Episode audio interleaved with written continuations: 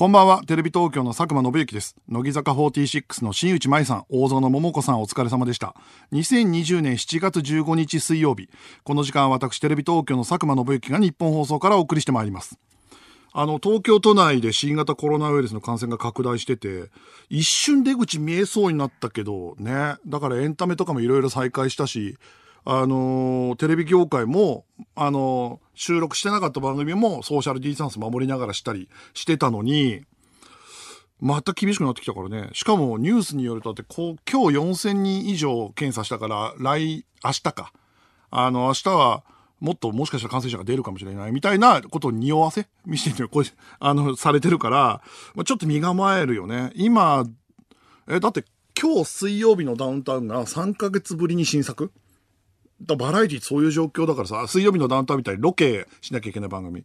多分、もやさまとかうちの局のロケの番組とかは、えー、多分、普通の街ぶらはできなくて、美術館はちょっと行ってみるとか、あと、えー、街ぶらして、えっ、と、人と触れ合って、お店に入るとかっていう番組も全部その人と触れ合う部分は、なんだったらその、例えば、定点カメラにしてインタビューだけもらって、で、それをもとにお店に行くとかっていう工夫をしたりして、なんとかロケを始めたりしてるみたいなのに、またこれ厳しくなるって言ったら相当厳しい。ね、大変かなと思う。ただ、俺、この先週ぐらいから何本か映画見たけど、今逆に映画館めちゃくちゃ安全だからね。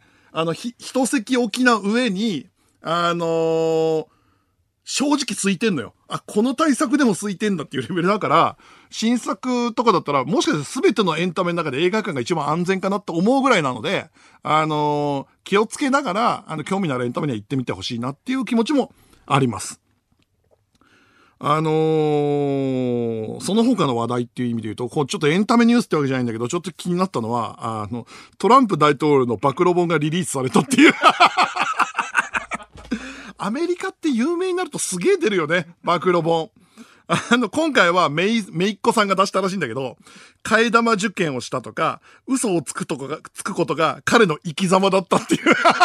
もう、ボロクソなんだけど。いやー、日本はさ、大体さ、あの、キャリアが終わってから自分で出すじゃん。それなのにもうアメリカはもうほんとキャリアの途中ぐらいからガンガン親族が出してくんだよな。親族に暴露本出されたら本当に落ち込むよね。俺だったら誰かな嫁の兄貴のラーメンブロガーかなラーメンブロガーではないんだけど、あれこの話したことあったっけ？あのね、嫁の兄貴が、あの、まあ、俺ニック下なんだけど、まあ、めちゃくちゃちゃんとした企業に働いてる、ちゃんとしたサラリーマンというか、まあ、すげえ優秀な人なんだけど、なぜかガチのラーメンブロガーなのよ。あのー自転車で、だからもう本当にもう、あとね、もう、こんな、まあ、聞いてっからなんとも言えないけど、めちゃくちゃイケメンなの、嫁の兄貴。で、あのーなのに、えー自転車で都内を回って、年間200杯以上食うラーメンブロガーなんだけど、なんでその兄貴が、あの、ラーメンブロガーが暴露されると困るかというと、俺は未だにその、あの兄貴にも言ってないトラウマが一個だけあって、えーもう10年ぐらい前かな。あ、10年ぐらい前ってことは、あ7、8年前かな。娘が小学校ぐらいかな。あ低学年ぐらい。あの、その、たまたま嫁もいなくて、で、たまたまうちに遊びに来て嫁の兄貴と俺と娘とで、あの、近所に軽くご飯食べに行った時に、小学生の低学年よ。ここのラーメンが美味しいんだよって言って、あの、焼き鳥屋の出すラーメンあるじゃん。焼き鳥屋の出すラーメン。あの、ちょっとそのスープ出すみたいな。それ食べたの。でも正直、別にそんな、め、近所の焼き鳥屋だから普通の焼き鳥屋ね。で、まあ、それを普通に食べて、あ嫁の兄貴も楽しそうに食べてて。その後日、ブログで、その焼き鳥屋のラーメンのことを、あの、まあ、ボロクソまではいかない。はいはいはいはい、こういうタイプね、みたいな。いや、そこはもう、その、あの、小学生の低学年が、美味しいんだよって言ったラーメンまでガチ評価する必要ないじゃんっていう。っていう、あの、ラーメンに関してだけは絶対許してくれない兄貴なんで。見せらんなかったよ、娘に。その、その当時小学校低学年の娘に、お前の勧めたラーメン、辛い評価されてるぞって。っていうぐらいの兄貴だから、もう唯一その兄貴だけかな、心配なのは。あと、その、エンタメニュースでちょっと気になるのもう一個あるのは、こち亀の読み切りが、次号のジャンプに掲載するんですよ、これが。あのー、皆さん知ってるかな？オリンピックイヤー4年に一度だけ登場する、日暮ねるおってキャラクターがいるのね。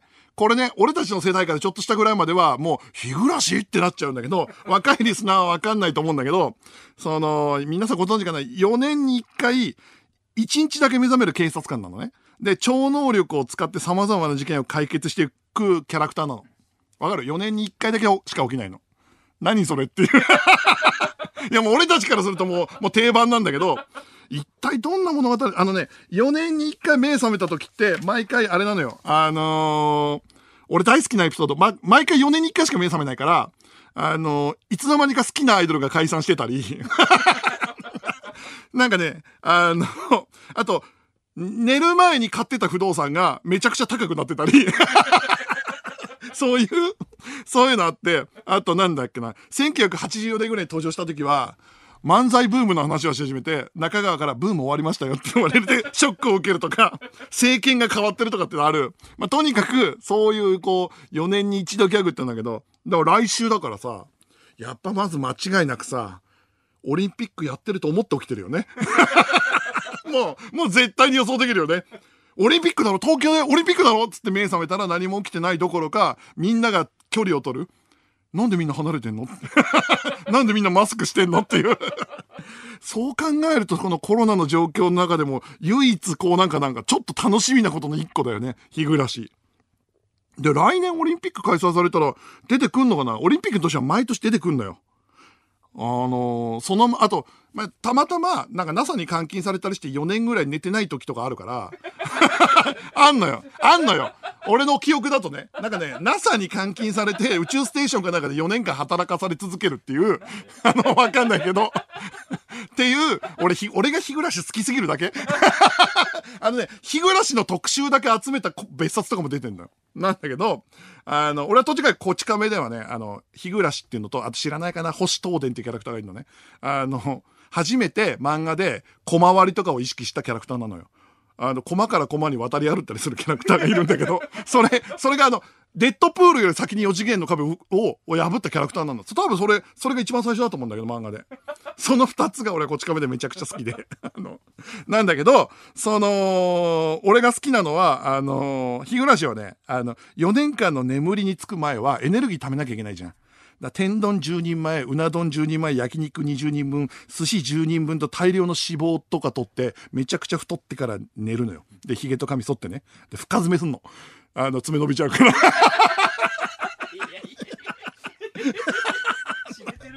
知れてるだろっていや、俺もすごい好きなのよ。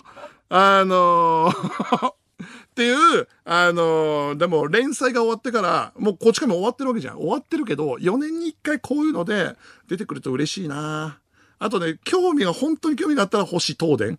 星逃したって読むんだけど、星東電もうちょっと調べてみてください。こち亀の初期の頃だけめちゃくちゃ人気キャラクターで、20巻ぐらいまでめちゃくちゃ人気キャラクターなの。そこでパタって、あの、こんな風になんかな、メタ構造ばっかりやってたら漫画が行き詰まると思ったのか、途端に出番がなくなるんだよ。で、人気投票がガンガン下がって、で、久しぶりに満を持して復活したら全然受けなくて、読者アンケートがすごい下がったらしくって、もう二度と出てこれなかったキャラクターなんだけど、それもちょっと見てほしいなっていうふうに思います。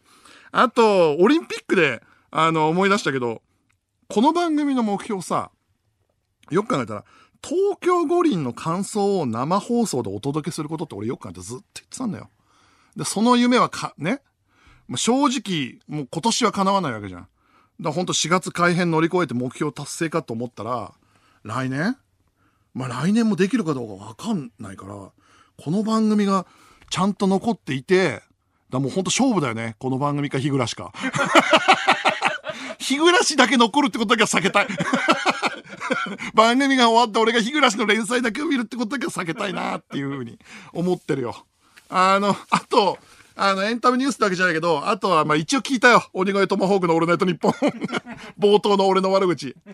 あのさ、もう良くない？あのー、普通に、うん。普通に傷つく。普通に傷つくっていうのと、あとね、ただ一個だけ反論したいことがあって、あのー、藤井健太郎、梶さん、佐久間。まあ、バラエティ三大プロデューサーとか言われてるけど、佐久間だけ数字取ってねえじゃねえかみたいな。あいつ違うだろって言われたんだよ。そりゃそうなの。でもね、逆にすごくない？数字取ってないのにね。数字取って、まあ、数字全然取ってないし、テレ東なのに、俺なんかわかんないけど、その中に入れてもらってんだよ。こんなことある？逆にすげえだろっていうこれだけは言いたいのよ。俺が20%取ってて入ってたら当然。でも全然取ってないんだよ。それで、テレビ東京で あのー、ひいひい言いながら低い予算でやってんのよ。逆にすごくない？てか、なんで入ってんの？俺も分かってないよ。分かってないのよ。なんでなんだろうね。多分日テレのプロデューサーとかなんだよ。本当にすごいのは。だからっていうのもあるよっていうことで、えー、今週もですね、気落ちせず、えー、やっていきたいと思います。えー、佐久間信之のオールナイトニッポンゼロ。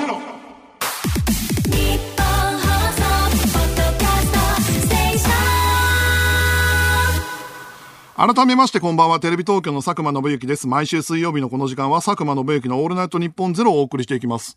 あとだから鬼越にさ、あの、あいつ船長って呼ばれてんだろ、ハンチング。見え張る、見え張るみたいなハンチングみたいなこと言われたじゃん。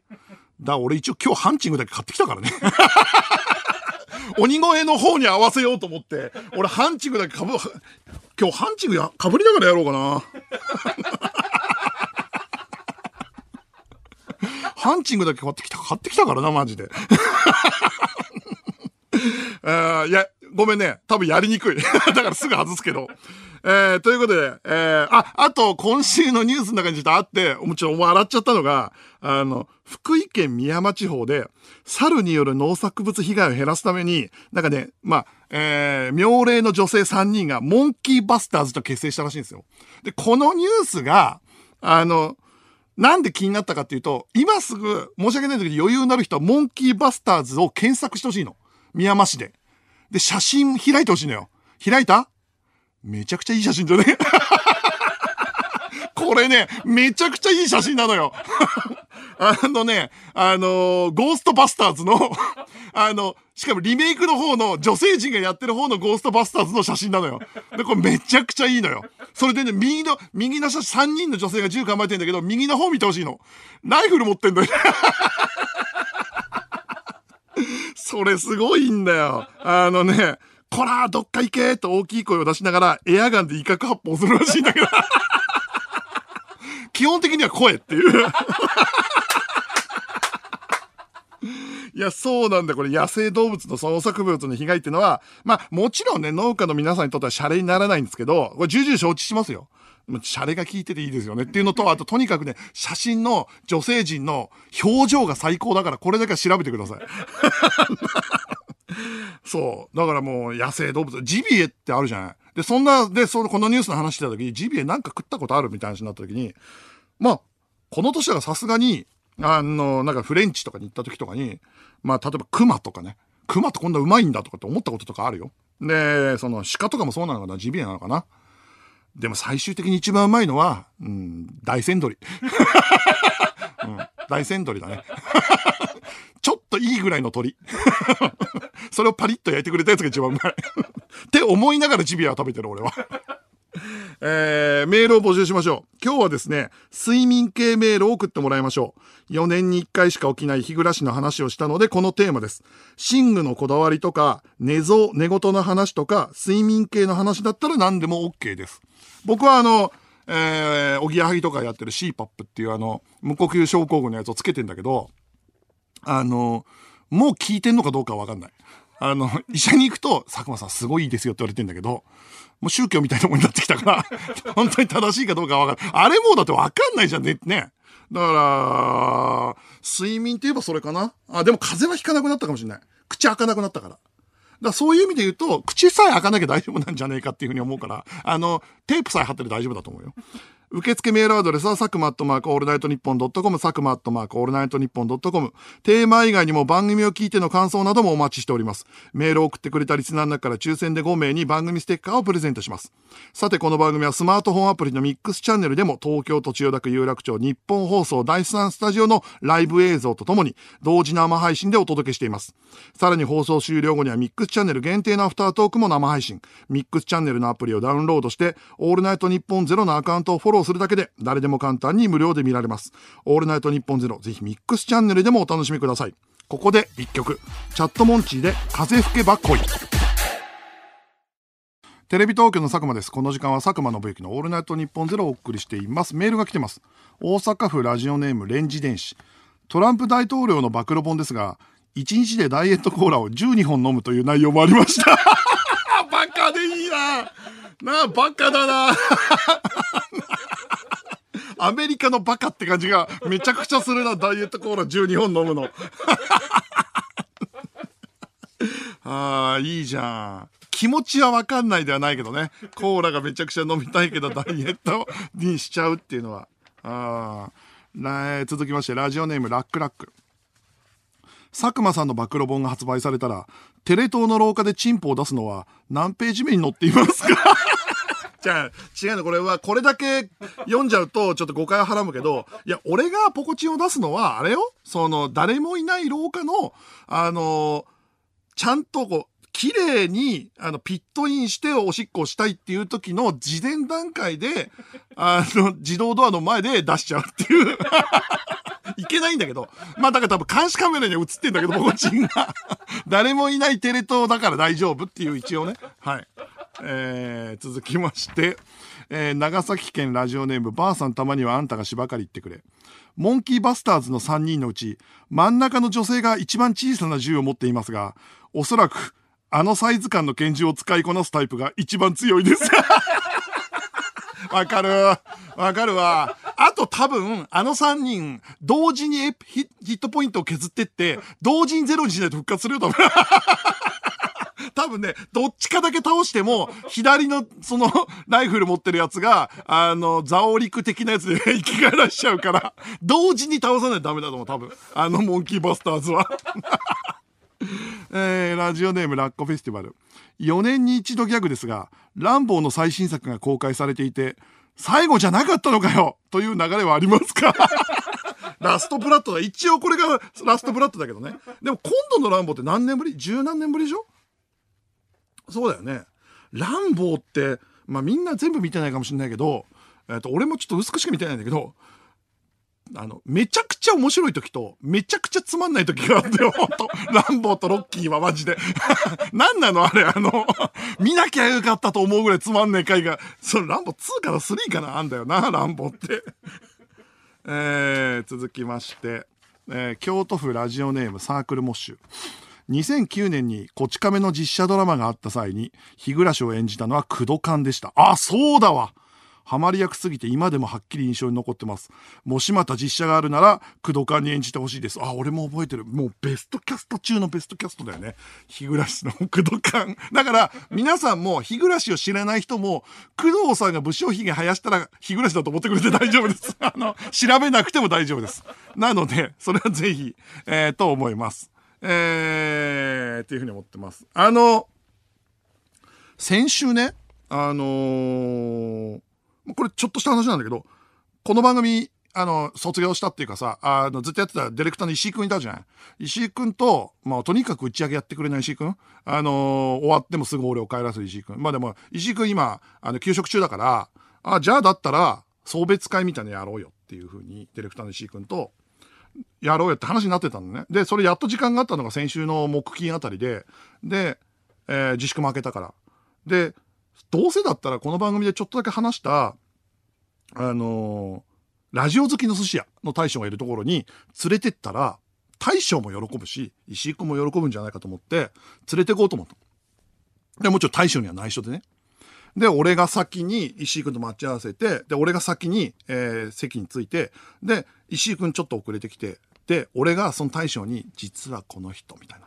言おうと思ったのよ。その、オールナイトのチーフ D で、だ、もっと、喜ぶぞ、と思う感じで。あと俺、石井君に、ちょっと格好つけてたから、ラジオ好きの大将のとこ連れてってやるよ、みたいな。で、座って、石井くんが来た瞬間に大将が、佐久間さんさ、えー、今週の放送聞いたけど、サバは確かにうまいけど、何でもうまいわけじゃねえぞって言われて。あの、先週ね、俺ね、あのー、サバが一番好きで、高菜でで。マグロは階級になってて、ただサバは何食ってもうまいと。どんなもんでもうまいからサバは最高だってたの。そして大将に、いや、佐久間さんね、だから本当これだけは。あ、隣に石いるんだよ。石を紹介してないの、まだ。あの、サバはうまいよ。確かに。それは認める。で、一番、魚の中で一番うまいのがサバ。それは好み。でも何でもうまいわけじゃない。ピンからキリまであんのよと。で、高いサバ高いよと。佐久間さん何でもうまいっつったよねって。あれ全然違うって言われて。嘘ーと思ったら、あと今日サバ出しますよと。でもいいサバです。安いサバ出しましょうかって言われて。石井の前で紹介する前にめちゃくちゃ恥かかされて、この人、ラジオ好きの前にちゃんとした寿司職人だったと思って。で、ガチ説教めちゃくちゃされたっていう 出来事が、あの、先週あって、それと、もう一個あったのが、あの、ゴッドタン。俺のやってる番組のゴッドタンって、先週の土曜日と今週の土曜日って、コンビ愛確かめ選手権っていうのを前後編でやってるんだけど、そこに、まあ、初めて、番組15年やってて初めて、キングコングがゲストに来るのね。ゲストに来てんのよ。で、西野は、あのもう10回近く来てくれて、いろんなことやってるんだけど、実は梶原は来てなくて、まあ声かけてなくて、で、それは、あの、梶原自体があんまりそのゴッドタンの中の面でめちゃくちゃやるみたいなのはあんま似合うタイプじゃないかなっていうのと、金婚ゲスト2人で来るってあいつらゲスト2人が、この、ここのラジオでも話したけど、ゲストっていうのが苦手なのね。それ自分たちも言ってんだけど。あの、ずっと始まってすぐ売れたから、ゲストを迎えることしかやってなかったから、2人でゲストに行くってことがほとんどやったことないから、出るとね、気使っちゃっちゃうの。で、まあ、それで、そういうのもあって、あの、声かけてなかったんだけど、まあ、このラジオできっかけもらったのもあって、来てもらった。で、金婚とはさ、もう10年以上の付き合いで、で、梶原がね、あの、前、佐久間さんがずっと俺のこと嫌いだと思ってたみたいなこと言ってたの。で、そんなことねえよなと思ったんだけど、それで思い出返した時に、もしかしたら梶が俺のこと嫌いだと思ったきっかけが、もしかしたらあるかなと思ったら、俺梶と喧嘩したことあったなと思って。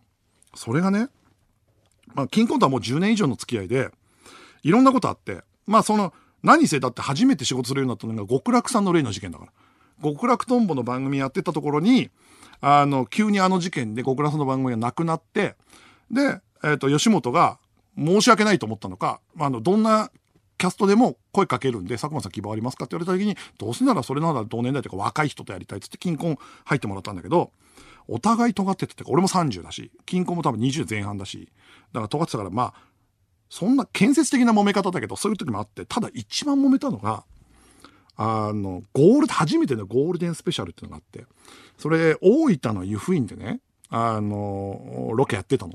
その時にあの今ま夕方では結構そのスポーツ系の企画やってたんだけど、ゴールデンで急にスポーツ系ってわけにもいかなくて、結構旅と組み合わせて、クイズと組み合わせたみたいな企画やってたんだけど、それが最初にいきなりやった企画だから結構あんまうまくいかなくて、で、あのー、大分でゲスト入れながら撮ってたけど、ルールがふわっとしてた。またこっちも悪くてさ。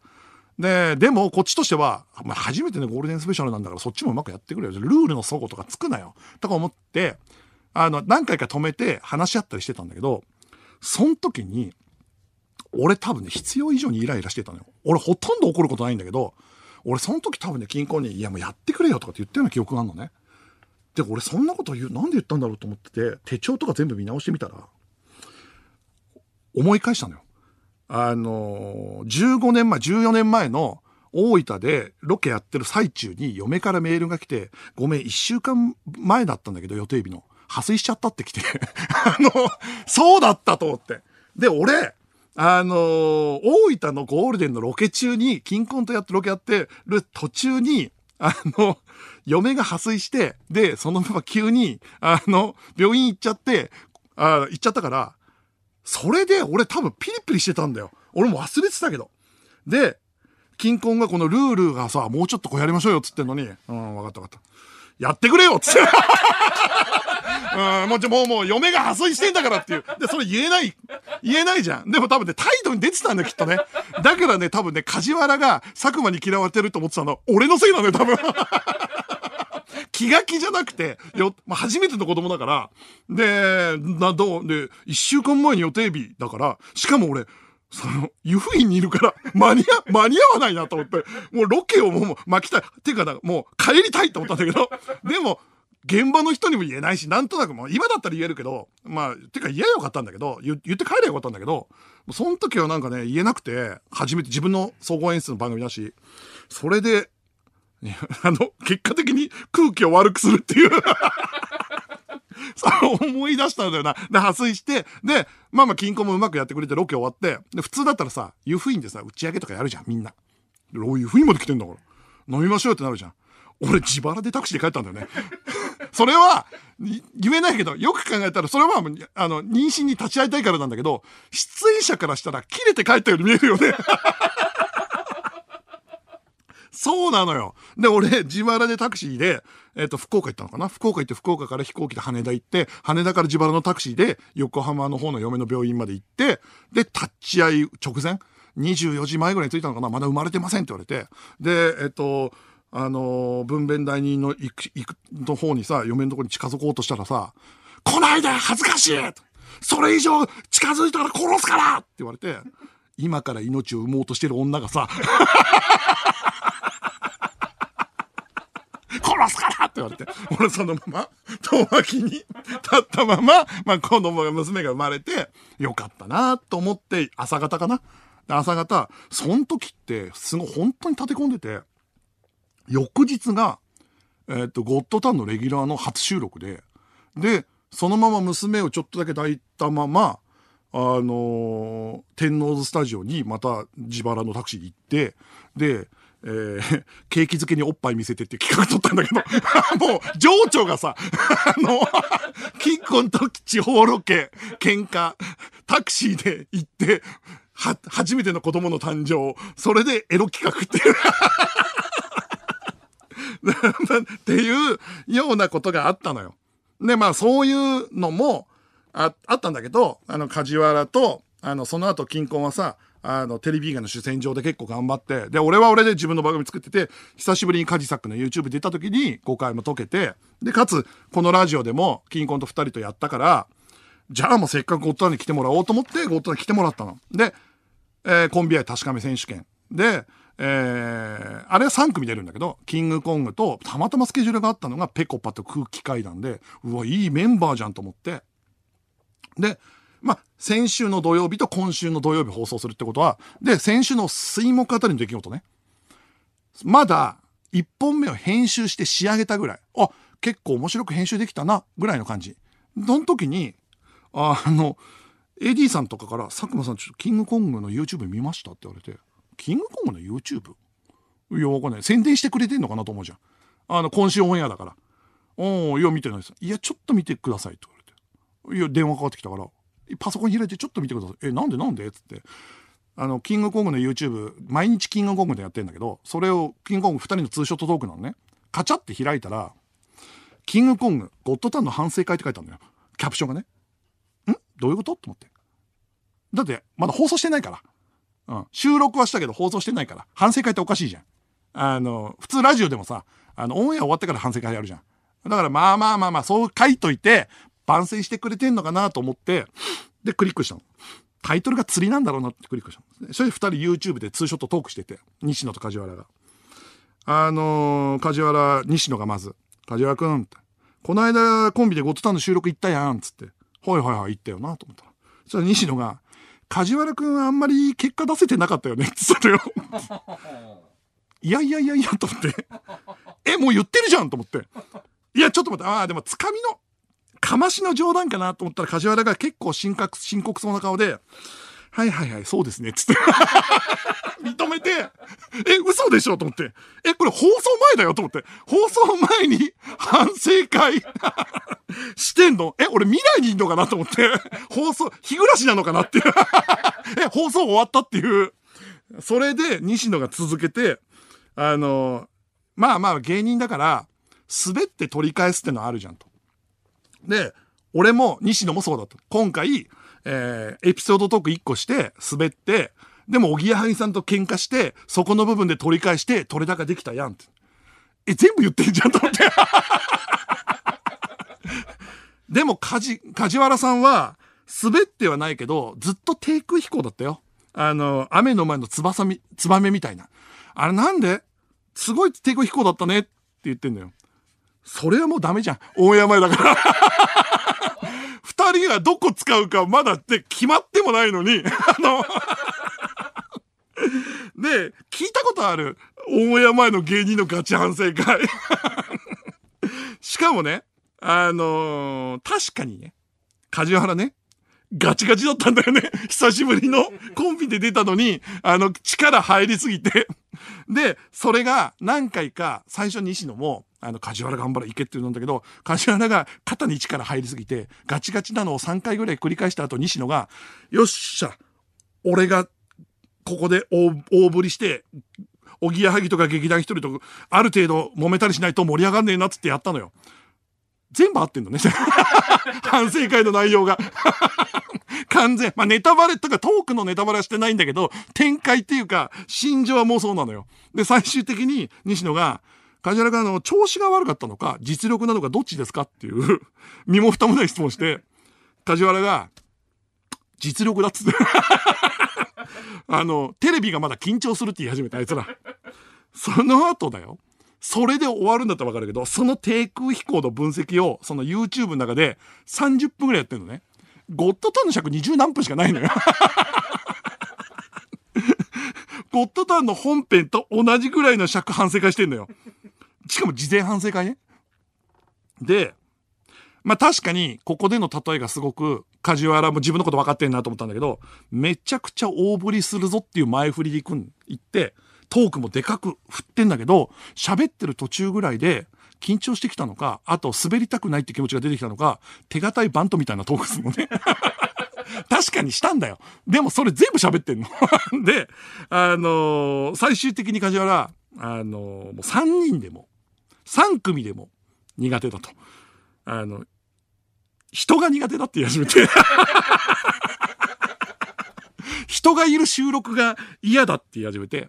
で、あのーさらに西野が指摘するのが、梶原くんが、梶原がそこまでじゃない結果だった時に、西野が頑張って取り返したと。そこでお前ほっとした顔して、キングコングで受けたから OK っていう感じで、中腰だったの、しゃがんだよなって。バッチリ取れてんのよ。俺も編集しててみ、思ったんだから。あの、西野が受けた瞬間にほっとしたする、ほっとして吸って座る、深く座り直す梶原っていう。で、あいつらさ、21年目なんだけど、あの、21年目のガチ反省会を YouTube でやってて、で、最終的に、あの、放送で、あの、テレビの関係者の皆さんに語ってたのかな？あの、キングコングはここから頑張れますって言い始めたあいつら。ここから伸びると。で、今回力出せなかっただけの話で、なんだったら、オンエア見てるかもしれないです。これをの反省会の人は。いいところもカットされてるかもしれないって言い始めたのよ、あいつ。だから、滑ってたとしても、いいところもカットされてるかもしれないって言って言い始めたのよ。あの、オンエア見てほしいんですよ。めちゃくちゃ全部いいとこ使ってるから。あとね、最後のエンドの、えっ、と、5秒、もうね、俺もちょっとムカついたってか面白くなっちゃったから、その YouTube まんま入れてるから。あいつらの反省会。テレビ東京の佐久間です。えーではメールを紹介してまいいきましょう。えー東京都渋谷区ラジオネーム早朝のスケーター。こち亀の日暮警部は、初登場時、未来予知能力を年力で伝える能力があり、49巻では年力、2004年にはテレポテレポーテーションを身につけていたようですが、記念すべき100巻で発覚した能力は、水泳がうまいでした。ちょっとずつしょぼくなってんだな。あとは、こち亀がなんかさ、あの、超絶ととんでもない、あの、メタ展開とかもどんどんしなくなってきて、現代のトレンドをやるようになってきちゃったから、超感脱寿司とかさ。だから、なんだろうね、きっとね。あの、テレポーテーション使えちゃうと、もうストーリーがぐちゃぐちゃになっちゃうからかもしれないけど。なるほどね。えー、こち亀なえー東京都ラジオネームスキー検定1級。僕の友達に半値状態になると、質問に何でも正直に答えてくれる友達がいます。めちゃくちゃ面白いな。彼はその状態の時の記憶がないそうです。彼はよく嘘をつくので、一緒に泊まる時があると楽しみでしょうがないです。あー、わかるな俺、うん、この寝るにちょっとだけ絡んでると、昔大学時代に俺の部屋って、その、大学の友達たちがみんなね、あの、東京に住んでたから、俺の部屋がたまり場だったの。みんな一人暮らしできないから。で、俺の部屋にみんなで寝てる時に、あの、タバコスイス銀行の井上くんが、彼女ができて、それを今日、その、みんなの知り合い、俺は知ってたんだけど、あの、まあ、その、A 子さんだってとするじゃん。で、その A 子さんと付き合ってるってことを今日みんな寝てる時に言おう。で、飲んでて言えない時に、もう一人の友達が、しかし、エコってブスだよなって言い始めて で、ブスだよなっていうか、その、なんつうの、ブスじゃないな。なんか面白い顔してるな、みたいな。ので、それで大喜利が始まっちゃって、なんか、その、な、何人かの。で、その井上が黙ったまま朝まで、寝ずにまんじりとしないまま、ずっといたっていう夜のことを未だに思い出す。うん、ちょっと思い出すな。えー、ラジオネームロッキンロード。佐久間さん、どうして朝起きたら、必ずどっちかの耳栓ってどっか行ってるんですかね？わかる。わかるなぁ。俺も、耳栓、もう寮生活だった時があるから、その時耳栓してたもんね。うん、でも絶対にどっちか行くよね。うん、わかるわかる。えー、続きまして、えー、東京都豊島区アンノン、あ、ラジオネームアンノン。クリーピーナッツは、一本グランプリの反省を放送前にしてました。してた。してた、あの、R があれでしょ？振られてすげえ滑った、すげえ滑った、すげえ滑ったって言ったら、その存在ごとカットされてたから、あの、反省の意味も全くなかったやつでしょ？ああ、してたわああ、あの、あの反省も面白かったなえー、引き続きメールをお待ちしております。受付メールアドレスは、佐久間アットマークオールナイトニッポンドットコム、佐久間アットマークオールナイトニッポンドットコムです。ここで一曲、 chelmico で Summer day。お聴きいただいたのは、 chelmico で Summer day でした。では、こちらのコーナーに参りましょう。カンペ。えー、リスナーからカンペに書かれていたことを送ってもらっています。カンペというのは番組中にスタッフが出演者に見せる指示の書かれた紙です。そろそろ CM とか誰々に話を振ってみたいなやつです。カンペを紹介してどんな番組なのかを考えていきます。えー、広島県、ラジオネームあらかじめ語られるローマ人。昔、鶴瓶師匠はアニサキスに寄生されていた時、病院から抜け出して笑っていいともに出たことがあります。嘘でしょ？信じらんないんだけど。信じらんない激痛だからね。ああ、すげえな、やっぱ鶴瓶師匠は。っていうか、その病院から抜け出して、いいとも出て、お笑い取れたのかね、その激痛の中ね。へえ、すげえな、鶴瓶師匠。えー、宮城県ラジオネーム、それいけ残飯マン。NASA は地球に似た星を定期的に見つけるので、そんなに騒がなくて大丈夫です。そうなんだよね。これなんかさ、あの、本当か嘘かわかんないけど、定期的に出していかないと予算が取れないっていう、あの、なんかそういう噂を聞いたことあるよ。要はだから、あの、だって、もうさ、月に行くとかないわけじゃん。そうなるとさ、なんか存在価値をちょっとずつ出していかないと、その年その年の予算を捻出できないっていうネットニュースを見たことがあるし、えー、都市伝説で関君が言ってた気もするんだけど、わかんないけど、うん。えー、続きまして、神奈川県ラジオネーム弱虫トマト。一番最初にカニの甲羅を器にしてグラタンを作ったのは僕です。だ、いや、それはだったらすげえけど、で、だったらすごいんだけど、22歳なのよ。なわけねえじゃん。もうそう、俺が子供の頃からあったからね。あの、カニの甲羅にしてグラタンのやつは。あと、なんか何、えー、貝のな、貝の中にウニみたいの入れて焼くやつとかはあったからもありましたよ。えー、えー、続きまして、神奈川県ラジオネーム、チワワの空振り。安心してください。歌い出しの、ウィケない太陽はみんな生きりながら歌います。オレンジレンジね。なーなーなーなーなーなーのやつね。ウィケないってやつね。絶対にだよ。確かに確かに。ふーって言った後、さらっと、いけないっていかないもんね。いけないって 絶対行くわ。ああ、これ面白いね。絶対生きるわ。えー、福岡県ラジオネームスズメンタル。中条あやみさんのフルネームは、中条あやみポーリン。趣味は読書、映画鑑賞、特技は英会話、ピアノ、バイオリン、そしてスポーツ。そうです。彼女は二次元から来ました。ああ、そうだわ。すげえな。あと名前にポーリンが入ってるってめちゃくちゃかっこいいな。でもなんか信じらんないキャリアの人っているもんね。時々ね。だって、その乃木坂だって生田さんそうでしょ？だって。ねえ？出身ドイツでしょ？で、ミュージカルできたあの歌がうまいし、日向坂にもいたよね。最近復帰した人、影山さんだっけ？影山さんのさ、知ってる影山さんのさ、サッカーのブログ読んだことある？めちゃくちゃすごいんだけど。本当に、サッカーマニアなんだけど、その褒めてる、その、あの、サッカー選手の名前が、俺がウイ入れでギリギリ覚えてるぐらいの選手だ 本当に、すごいんだよ、影山さんの。えー、続きまして、ラジオネーム、のれんにヘディング。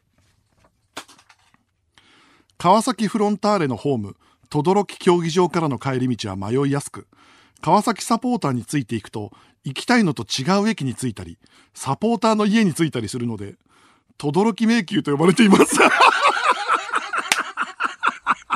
あ、そうなんだ。えー、轟迷宮って言われてるの、川崎フロンターレの。ちょ、これが面白いね。サポーターの家に着いたりするって。知らねえ家っていう。みんなが言ってるからっていう。面白いなやればいいじゃん。川崎サポーターの家ついて行っていいですか？ああ、面白い。えー、この後もメールの感銘にカンペと書いて送ってください。よろしくお願いします。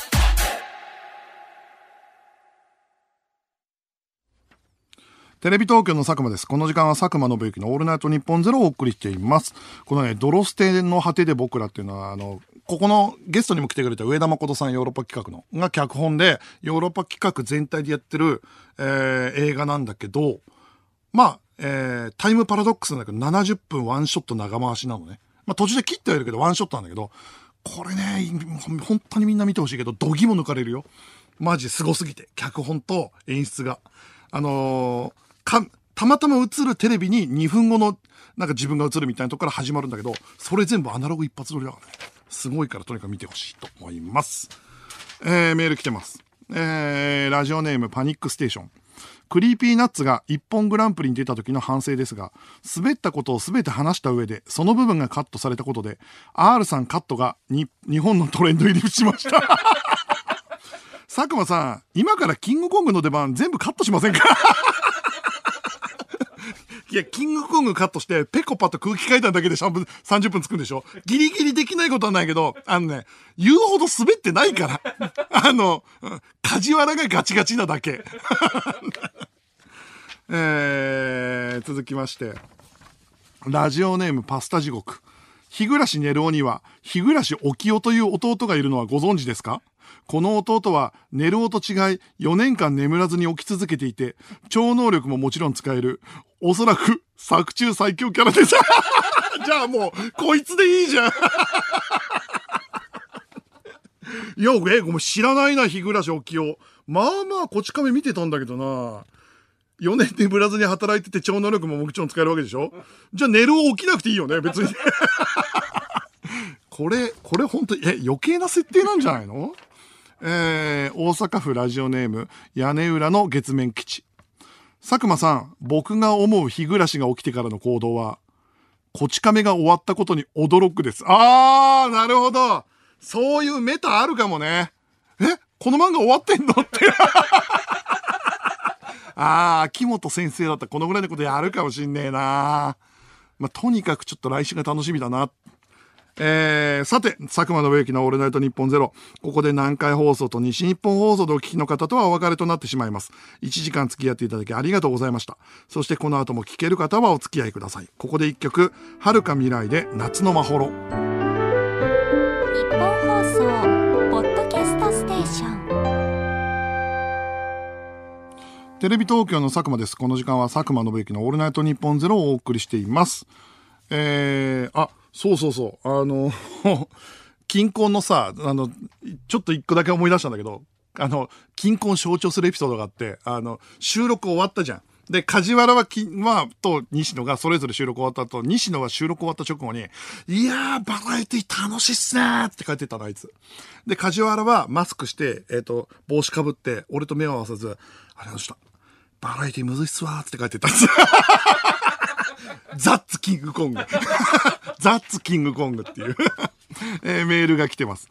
東京都ラジオネームジャイアント厚彦。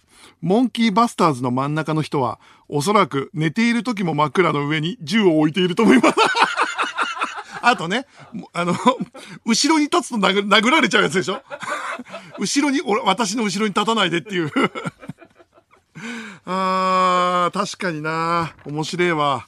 モンキーバスターズにしょ絶対。さく、東京都ラジオネームジャイアント厚彦。佐久間さん、モンキーバスターズの真ん中の一番小型の銃を持ってる人の構えは、射撃競技で使われるアイス、アイソセレススタンスとキアヌ・リーブスのアクションで採用されているカーシステムのいいとこ取りをした反動体制とスピード性を兼ね備えた構えをしています。彼女は間違いなく本物です。え？モンキーバスターズなのに？基本声だよバンバンバン行けっていう人なのに、そんなにちゃんとした構えの、あの、じゃあもうあれかなあのーあの何あの、弾を詰め替えるのもめちゃくちゃうまいのかなガシャガシャ、ガシャ、じゃんっつって、あの、あとは殺した相手からちゃんと弾を奪うタイプの、あの、人なのかなもしかしたら。本物なのかなあーその3人の本当マジ見てみたいな。ジョン・ウィックみたいなガンアクション。長野県ラジオネーム前田前田はお前だ。日がら、えー日暮沖尾は、日暮寝る音超能力バトルを繰り広げて、繰り広げている最中に寝ていました。あいつ多分バカです。面白いなやっぱ秋元先生面白いな うん。あとさっきさ、あの、ちょっと調べて、日暮沖尾と日暮寝る音の画像を見たんだけど、目のクマがあるかないかだけの違いだったんだけど。ああ、面白いなえー、引き続きメールをお待ちしています。受付メールアドレスは、佐久間アットマークオールナイトニッポンドットコム、佐久間アットマークオールナイトニッポンドットコムです。では、こちらのコーナーに参りましょう。企画書はラブレター。リスナーの皆さんに送っていただいた一行の企画書を紹介していきます。いい企画というのは一行で何がしたいのか、何が面白いのかが相手に伝わると言われております。企画はテレビ番組以外でも OK です。さあ、どんな企画が届いているのでしょうか。えー茨城県ラジオネーム、デシャバリトリッピー。お肉を限界まで柔らかくしたり、フランスパンを限界まで硬くしたり、評価に味を入れず、ある課題をできるだけ限界まで仕上げる料理番組、しすぎ飯。あー、なるほどね。まあ、味感全く関係なくて、今日のテーマはトロトロとかさ、ふわふわとかってやるんでしょ？プリプリとかね。あー。あとなんか、その、どんだけ水に近い信玄餅を作るかみたいなやつ。とかだったら見てみたいね。ああ。水信玄餅、あと、その、プリプリも、食感だけでどこまでいけるのかとも見てみたいし、あこれ面白いじゃないでしょうか。えー続きまして、ラジオネームヒラリー・ワシントン。握手会が終わった直後のアイドルに突撃し、全15問正解すると賞金100万円というクイズに参加してもらう。問題は握手会での会話を切り取って作られていて、アイドルは握手会でのファンとの会話などを手がかりに正解にたどり着かなければならず、アイドルの記憶力と人間性を問うクイズバラエティ、握手ドッグミリオネア。ああ、これはでも酷じゃない？これは酷だし、わかんないけど、俺は青春高校の握手会的なものに俺が立ち会ったことあるけど、あれ本当その、高速だったりするからね。す、だも、あれかな？あの、AKB の須田さんとか、須田あかりさんとか、柏木さんとか、神対応とかって言われてる人だったら、できんのかな？あとさ、これ俺の記憶がふわっとしてるだけかもしんないけど、昔、数年前に鶴瓶師匠の番組に、ももクロも出てる桃色鶴瓶かななんか関西の番組で、あの、桃田かな子さんが、そこに来たファン、ポンって来たファンを見て、あれ？私推しですよね？って言ったの見たことあるよ。でも、ももクロと握手会とかやってないよね？だから多分コンサートで来てて見てるってこと？かもしんないけど、それでファンが泣き出すのを見て正解だったんだけど、そんなの見たことあるけど俺。だから、桃田さんがすごいのか、わかんないけど、アイドルってそういうことあんのかな神奈川県ラジオネームズーくん。西部劇の要領で3歩歩いて振り返り、早打ち対決をしようとするも、履き心地に感動して両者そのまま走っていってしまうというエアマックスの CM。いいね。これはいいね。これもそのまま即やってくれていいやつの CM だよね。あの、もう、あの、なんだろう。あの、西部劇のガンマンがスニーカーだけエアマックスで振り返って一歩二歩ぐらいでおやっと思って三歩目から走っちゃうんでしょ いい CM じゃん、これ。ああ、それは見たいな。えー、埼玉県ラジオネーム、それはもう白石店が。クラウドがいきなりギガデインやメラゾーマを使い、戸惑ってるセフィロスを一方的に虐殺虐殺するゲーム。FF 外からすいません。FF ってあのね、ファイナルファンタジー界からすいませんね。ドラクエちゃ、ドラクエから来ちゃいましたってやつでしょ？これめちゃくちゃいいな。めちゃくちゃセンスあるな。FF 外からすいません。きくらいきなりクラウドが、メラゾーバーとかって言って、セミロスが食らう。うますぎるな、これ。ドラクエから来ちゃったやつだ。あー、これはすごい。なんかここで、ここじゃない、なんか、あの、ドラクエとかさ、あの FFK の漫画とかでちょっとネタとして披露、披露してほしいよ。えー、神奈川県ラジオネーム日常の心情。やっと目を覚ましたかい？と、授業中に寝ていた生徒を煽る、ラッドウィンプス。やっと目を覚ましたかいっていう あー、野田洋次郎さん、あれかな？野田洋次郎さん、古文の先生かな？古文の先生っぽいもんな。あと、米津玄師は科学の先生。前髪が重い高校ね。えーえー続きまして、ラジオネームカスタマ。眉と叫んだ瞬間に異空間に吹っ飛ばされた石ちゃんを翌日の昼帯が始まるまでに助け出して元の世界へ連れ帰るまでを描いた、めぐみとしあきが主人公のライトノベル。これ誰が見たいの？どこに需要があるのこれ？あと面白いな、これ。あとね、これいろんな疑問があるんだけど、万有って叫んだ瞬間に異空間に吹っ飛ばされちゃうの、石ちゃんが。ってことはさ、あの、なんとか連れ戻そうとしてもさ、なんか食べるために万有って言っちゃうじゃん。えー、続きまして、埼玉県ラジオネーム、それはもう白石店が。845年、ハンマーを持って、志願しなくに向かう、反町隆史。え、こいつだったの？鎧じゃねえんだ。鎧の巨人じゃないの？志願しなくの、その、ウォールマリアをぶっ壊したの？俺たちはそのさ、あの、あの、鎧の巨人が超大型巨人だと思ってたけど、反町だったのか。あの、人類は、人類は気づいたのだ。鳥かごの中にいたということを、じゃん、じゃじゃじゃん、じゃん、じゃじゃじゃじゃん、つって、ポイズンが流れ。めちゃくちゃ面白いな。なんだよ、反町だったのかよ。エレンも気づかねえよ、そりゃ。ラジオネームインドカレー。ママもパパもお兄さんもお姉さんもおじいちゃんもおばあちゃんもみんなでかい声でオッハーって言えば世界は平和になると思うわけですよと早口で客を煽ってから慎吾ママのオハロックのカバーを披露するサンボマスター。これもいいね。これもいいね。ママパパもなんとかなわけですよ。あんた方、あんた方聞いてください。慎吾ママのオハロック。いいなサンボマスターのカバー絶品だからなあの鐘を鳴らすのはあなたとかもう最高だからな。えー続きまして、福岡県ラジオネーム、挨拶下手おくん。逃走中に参加するも、最初のミッションの開始早開始前早々にハンターに捕まり、アンガールズ田中に、えー嘘でしょ？もう二人減っちゃったの？と言われてしまう、南海放送と西日本放送。おい、何やってんだよ、お前ら。先にいなくなるなって言ってんだろ。ちゃんともう、最初のミッションまでいてもらわないとさ。本当にいなくなってから毎回いじってんだけど。まあいいか。はい。ということで、受付メールアドレスは、佐久間アットマークオールナイトニッポンドットコム、佐久間アットマークオールナイトニッポンドットコム、メールの件名にラブレターと書いて送ってください。ここで一曲、ハイローズで夏の地図。テレビ東京の佐久間です。ではメールを紹介していきましょう。えー、ラジオネームパニックステーション。モンキーバスターズの左端の女性が写真撮影をしているとき、引き金から指を外していることにお気づきですか？これは銃を撃つ意思がない時は引き金から絶対に指を離すという鉄則に基づいたものです。銃は誰も殺さない。人が人を殺すということを心得ている選手は、それだけで屈強です。あの写真1枚からそんな読み解けんのか。すげえな、モンキーバスターズ。ただもうほんとそれぐらいいい写真だからね、やっぱあれはね。あのー、あとやっぱ顔が全員無の顔だよね。あの無の顔なのよ。だからもしかしたら操られてる可能性もあるんだけどな。えー、続きましてラジオネームライダーキック。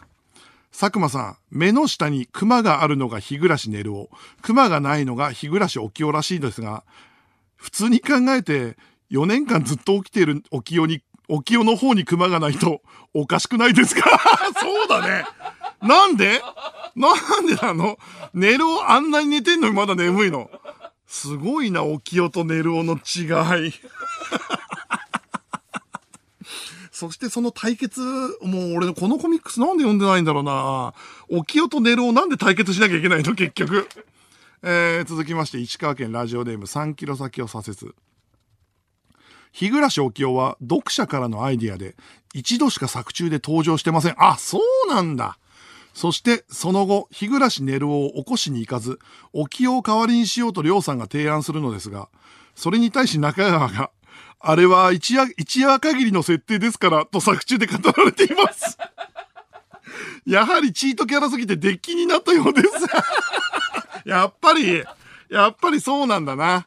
強すぎるってことになったんだね。あまあまあまあ、だったらわかる。でも1話しか出てないのよくみんな覚えてるね。だから俺覚えてないんだわ。ちょっと探してみてみるわ。お清の会、なんとか。えー、引き続きメールお待ちしてます。受付メールアドレスは、佐久間アットマークオールナイトニッポンドットコムです。ここで一曲、私立恵比寿中学で、ポップコーントーン。日本放送ポッドキャストステーション佐久間信之のオールナイトニッポンゼロ、そろそろお別れの時間です。ミックスチャンネルでは番組終了後にアフタートークもあります。そちらもぜひご覧ください。えーメール来てます。東京都中野区ペペロンチ首。モンキーバスターズですが、右側の女性がアサルトライフルのブレを軽減するためのグリップに手をかけていません。これはおそらく敵から奪ったものであり、彼女自身はグリップを使用しないことから、相当な使い手であることが伺えます。え？知らないだけじゃないの？素人の持ち方じゃないの？違うの？奪ってるから？もう一回殺して、ナイフかなんかで殺したやつから奪ってるね。足がつかないが敵の死体を盾にするタイプの人でしょ？こう首を掴みながらね、ドドドドドって進んで。そういうタイプの？一番強いタイプのやつね。アサアサルトライフルでも至近距離戦えるタイプの人ね。そっか、それはもう強えからな。モンキーバスターズ。ラジオネーム何ぬねの。モンキーバスターズのニュース記事を読んだのですが、6月下旬から猿はもう出なくなったそうです。倒してんじゃん、ちゃんと。すげえな。そう考えるとあのモンキーバスターズの3人の顔、やり遂げた顔してるもんね。ちゃんと仕事した顔してるもんな。面白えな。えー、ラジオネームガグビー。日暮起きよの回はスペシャルの読み切りなので、コミックスには収録されていません。じゃあなんでお前ら知ってんだよ。それ知らないはずだよ。俺結構こち亀読んできたんだから。そうなの？そっか。じゃあどうやったら読めるの？今。えー、ラジオネームヒステリシスなループ。さっきからこち亀ばっかり触れてますが、なんで配給が来週で最終回であることに触れないんですか？これはね、あのー先週かな？あの、先週からずっとうちの嫁が落ち込んでます。配給をずっと読んできたうちの奥さんが、あの、本当に計算されてると。本当だったらオリンピックが始まる前に終わるわけでしょと。あの人は本当ちゃんと計算して組み立ててきたのよと。だからコロナが憎いって言ってた。配給をちゃんとオリンピック前に終わらせられない。コロナが憎いってうちの奥さん言ってたけど、もう今週ずっと配給が終わることの喪失感でうちの奥さん全然元気ないんだけど。あーという感じですかね。えっと、まだコロナのことも、あのー広がってきたり、あとは大雨のことがあったり、えっと、大変なことも多いですし、えー舞台でクラスターが起きたりしながら、エンタメを復活させていくってこんなに道のり大変なんだなと思ったりしてるけど、例えば今週ね、星野さんのオンラインライブは素晴らしかったし、まあ、ちょっとずつやれるところから進めていきたいなと思いながら、僕らも楽しんでいきたいなと思いますので、えー、来週もよろしくお願いいたします。野郎ども、港に別れを告げろ、ようそろ、テレビ東京の佐久間信之でした。